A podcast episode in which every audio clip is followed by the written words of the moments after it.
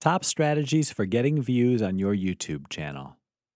So, you have a YouTube channel. All you need now are viewers. Sadly, there isn't a magical process where a channel is created and suddenly it's just gone viral and the entire world is watching. There's a growth and nurturing process that you need to take your channel through to get the viewers. Here are a few tips to help grow your subscribers. 1. Make your videos about a single word. Your keyword is the word that people are going to search for. For example, if you want to reach people about first aid in the home, first aid is probably the key word you're looking for. Plan this in advance, incorporate it into the script, the definition, and the search engine. 2. Get the title right. YouTube is huge. It's the second largest search engine on the internet. You need a catchy title, but you also need a title that's descriptive, that helps viewers know what you're about. Help them find you. Make your titles and descriptions as informative as you can. 3. Rule of thumb have great thumbnails.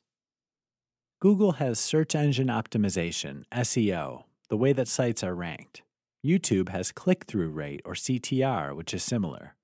CTR is often determined by catchy thumbnails with easy to read text, unexpected visuals, arrows and circles over the images, and eye catching graphics. 4. Keep people on your channel. The more time viewers spend on your channel, the more YouTube likes and the higher your ranking.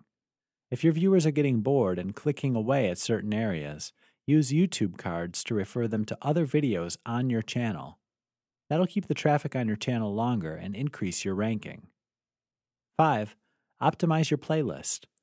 At the end of a video, YouTube adds a playlist, a list of URLs that they recommend for the viewer. Some of the items on this list are your channel, some are not. Here's a trick to keep them around. You know that link at the end of the video that brings the viewer to the next video? Instead of redirecting them to a single video, you can use that link to redirect them to your playlist. That way they stay on your channel. 6. YouTube loves it when people interact. Encourage comments and participation. Try to respond pleasantly to every comment. Engage a sense of community. If someone's looking at your video, that at least indicates a shared interest in the topic. How can you use that? Increase your subscribers by increasing the ease with which you can be found and by instituting a shared experience. Make viewers feel like they're a part of your channel because they are, the most important part.